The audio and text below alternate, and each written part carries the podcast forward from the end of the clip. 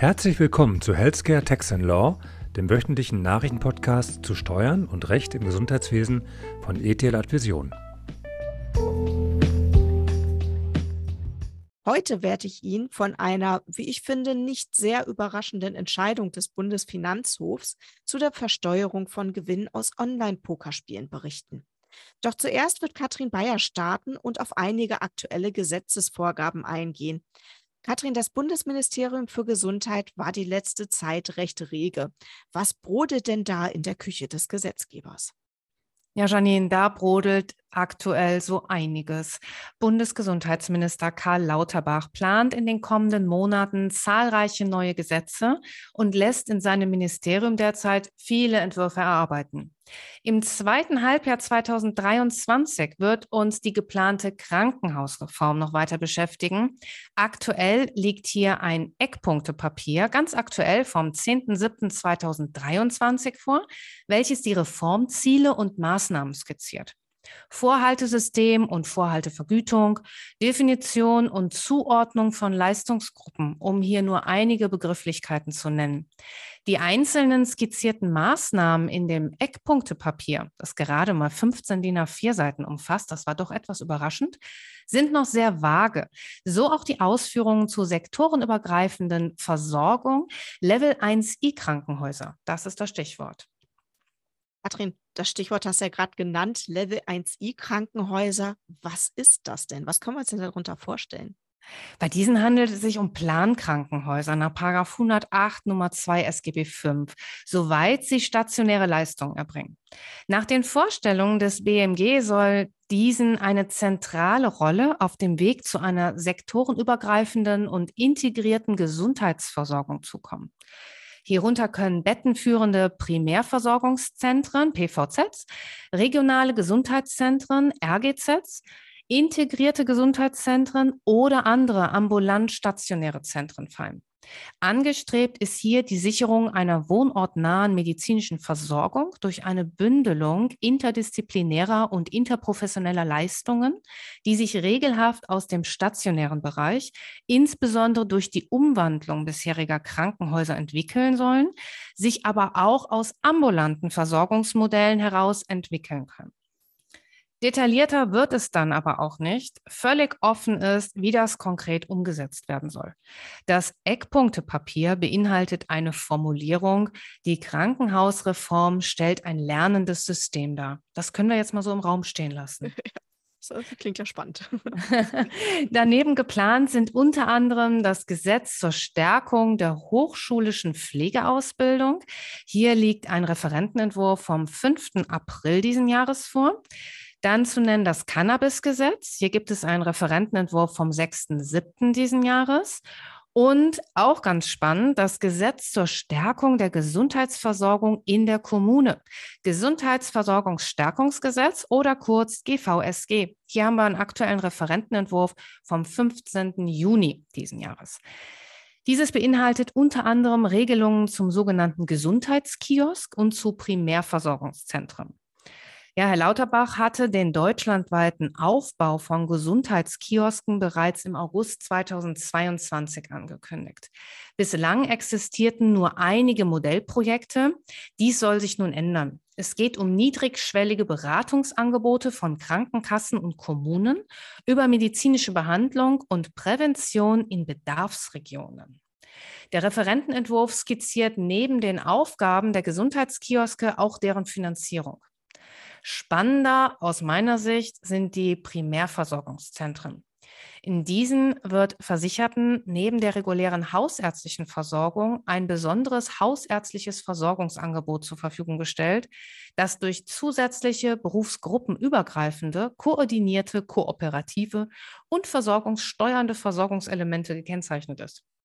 PVZs können von einem niedergelassenen Arzt, einer Berufsausübungsgemeinschaft oder auch einem MVZ mit jeweils mindestens drei vollen hausärztlichen Versorgungsaufträgen errichtet werden. Ja, Katrin, da bin ich ja gespannt, wie das weitergeht. Da kommt ja einiges auf die Leistungserbringer zu und auch auf uns, was die Beratung betrifft. Wie sieht es denn mit dem Thema Digitalisierung aus? Ist auch dort äh, entsprechend in den Gesetzen etwas geplant? Ja, auch hier ist das BMG aktiv. Im Einzelnen geht es um das Digitalgesetz und das Gesundheitsdatennutzungsgesetz. Ich würde mal beginnen mit dem Digitalgesetz. Da hat das Gesundheitsministerium einen Referentenentwurf für das Gesetz zur Beschleunigung der Digitalisierung des Gesundheitswesens, kurz Digitalgesetz oder DGG, vorgelegt. Vorgesehen ist die Schaffung von Regelungen zur Weiterentwicklung der elektronischen Patientenakte. Das E-Rezept soll für Versicherte besser nutzbar gemacht werden und sich als voll digitaler Standard in der Arzneimittelversorgung etablieren und ab dem 01.01.2024 verbindlich eingeführt werden. Digitale Gesundheitsanwendungen sollen tiefer in die medizinische Versorgung integriert werden. Hier könnte man auch noch was zu Videosprechstunden sagen. Mit verschiedenen Regelungen sollen nämlich auch Videosprechstunden verstärkt eingesetzt werden können. Der Bewertungsausschuss soll die mengenmäßige Begrenzung der Leistungen im EBM aufheben, die im Quartal als Videosprechstunde erbracht werden können, aktuell 30 Prozent.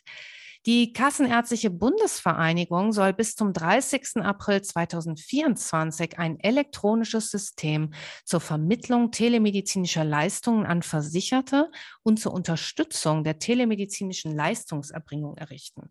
Also hier ist einiges in Planung. Das zweite hatte ich eben genannt, ist das Gesundheitsdatennutzungsgesetz. Die Erarbeitung dieses Gesetzes sieht der Koalitionsvertrag der Bundesregierung vor. Geplant ist, Bedingungen zu schaffen für eine bessere Datennutzung in Deutschland, aber auch die Voraussetzung zu schaffen, dass die aktuell für das Jahr 2025 geplante Etablierung eines europäischen Gesundheitsdatenraums in Deutschland möglichst schnell erfolgen kann. Es gibt weitere Pläne für das erste Halbjahr 2024. Auch hier stehen weitere grundlegende Reformen an. Janine, da können wir wahrscheinlich eine eigene Podcast-Sendung zu machen. Kommen wir jetzt aber mal zu deinem Thema. Du hast ich ja eine. Ich kann sagen, da wird wahrscheinlich eine Sendung gar nicht reichen, schon alleine, was du eben alles genannt hast. Das ist ja Wahnsinn, was da an Plänen kommt. Ja, ich habe versucht, mich kurz zu fassen. aber jetzt kommen wir mal zu deinem Thema. Du hast ja eine recht amüsante Entscheidung des BFH mitgebracht, zu gewinnen aus Online-Pokerspielen. Ja, genau, richtig. Ich denke, zum Abschluss bringe ich jetzt noch ein äh, entspannendes Thema und äh, damit der Kopf wieder etwas frei wird. Der Bundesfinanzhof durfte sich nämlich mit einem Sachverhalt beschäftigen zu Online-Pokerspielen, hat dazu am 22. Februar entschieden. Veröffentlicht wurde das Urteil jetzt am 29.06. Ja, geklagt hatte ein Mathematikstudent, der im Jahr 2007 begonnen hat, einem Online-Pokerspiel nachzugehen. Er begann mit kleinen Einsätzen und hatte auch kleine Gewinne, wurde dann aber allmählich immer wagemutiger und erfolgreicher. Seine Gewinne wurden zusehends höher und bereits im Streitjahr erzielte er aus dem Online-Pokerspiel einen Gewinn von über 80.000 Euro. In den Folgejahren wurden die Gewinne noch höher. Allein im zweiten Halbjahr 2009 hat er dafür eine registrierte Spielzeit von 673 Stunden aufgewandt. Also über 100 Stunden im Monat war er mit Online-Pokerspielen beschäftigt. Ja, das Finanzamt und das Finanzgericht, die kamen zu der Auffassung, dass seit Oktober 2009 eine gewerbliche Tätigkeit vorliegt und diese Gewinne natürlich dann entsprechend zu versteuern seien. Der Mathematikstudent, der war da anderer Meinung und so hatte der Bundesfinanzhof zu entscheiden und hat aber die Auffassung der Vorinstanzen bestätigt. ja, der BFH, der bleibt da seiner Linie aus vorangegangenen Entscheidungen treu. Denn bereits am 31.10.2012 gab es einen Ruck in der Pokerszene, denn da hatte der Bundesfinanzhof erstmals entschieden, dass Poker nicht zu den sogenannten Glücksspielen zählt. Gewinne aus Glücksspielen, wo der Zufall über Sieg und Niederlage entscheidet, wie zum Beispiel auch beim Lottospiel, unterliegen nicht der Steuer. Die bisherigen Entscheidungen sind jedoch zu Präsenzturnieren und in Casinos ergangen. Aus einkommensteuerrechtlicher Sicht ist Poker also kein reines Glücksspiel, sondern auch durch Geschicklichkeitselemente gekennzeichnet. Und das gilt nicht nur bei Präsenzturnieren mit persönlichem Kontakt, was schon länger die Rechtsprechung bestätigt hat, sondern es gilt auch bei Online-Poker, wo der persönliche Kontakt zu den Mitspielern nicht direkt erfolgt. Es ist jedoch zu unterscheiden, ob eine Freizeit- oder Hobbytätigkeit vorliegt und der Spieler eher zufällig Gewinne erzielt, Dann ist das Spiel eine private Tätigkeit, bei der Gewinne, aber auch Verluste keine steuerliche Auswirkung haben. Oder ob der Rahmen einer privaten Hobbytätigkeit überschritten wird. Dem Spieler geht es dann nicht mehr um die Befriedigung seiner Spielbedürfnisse, sondern um die Erzielung von Einkünften, bei denen er seine persönlichen Fähigkeiten geschickt einsetzt. Sobald das Handeln dem eines Gewerbetreibenden bzw. Berufsspielers ähnlich wird, zum Beispiel durch eine Planmäßigkeit des Handelns, die Ausnutzung eines Marktes oder der Umfang des investierten Geld- und Zeitbudgets, liegt eine Gewerblichkeit vor mit allen einkommensteuerrechtlichen Konsequenzen.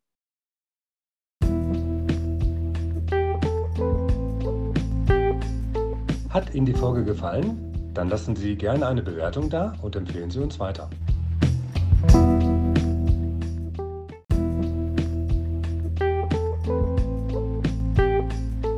Herzlichen Dank für Ihre Aufmerksamkeit. Wir freuen uns, wenn Sie in der nächsten Woche wieder dabei sind bei Healthcare Tax Law von ETH Vision.